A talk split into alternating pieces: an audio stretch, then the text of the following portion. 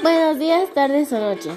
En este nuevo podcast les voy a estar hablando de un tema muy importante que es la didáctica integradora. Esta centra su atención en el docente y en el alumno, por lo que su objeto de estudio lo constituye el proceso de enseñanza y aprendizaje.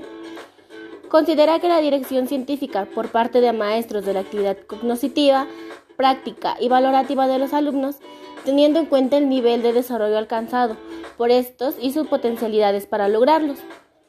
Asume que mediante procesos de asociación y comunicación se propicia la independencia cognitiva y la apropiación del contenido de enseñanza.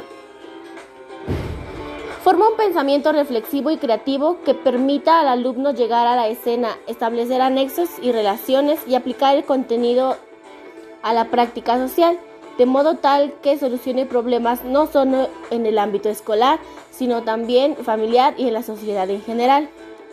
Propicia la valoración de personal de lo que estudia.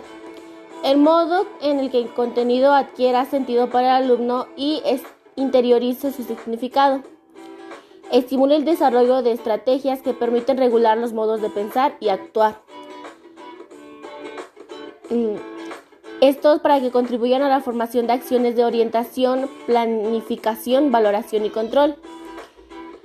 Las estrategias en el aula son un espacio interactivo, formativo y de apoyo para los maestros que forman parte de la Academia de Ciencias en los énfasis de biología.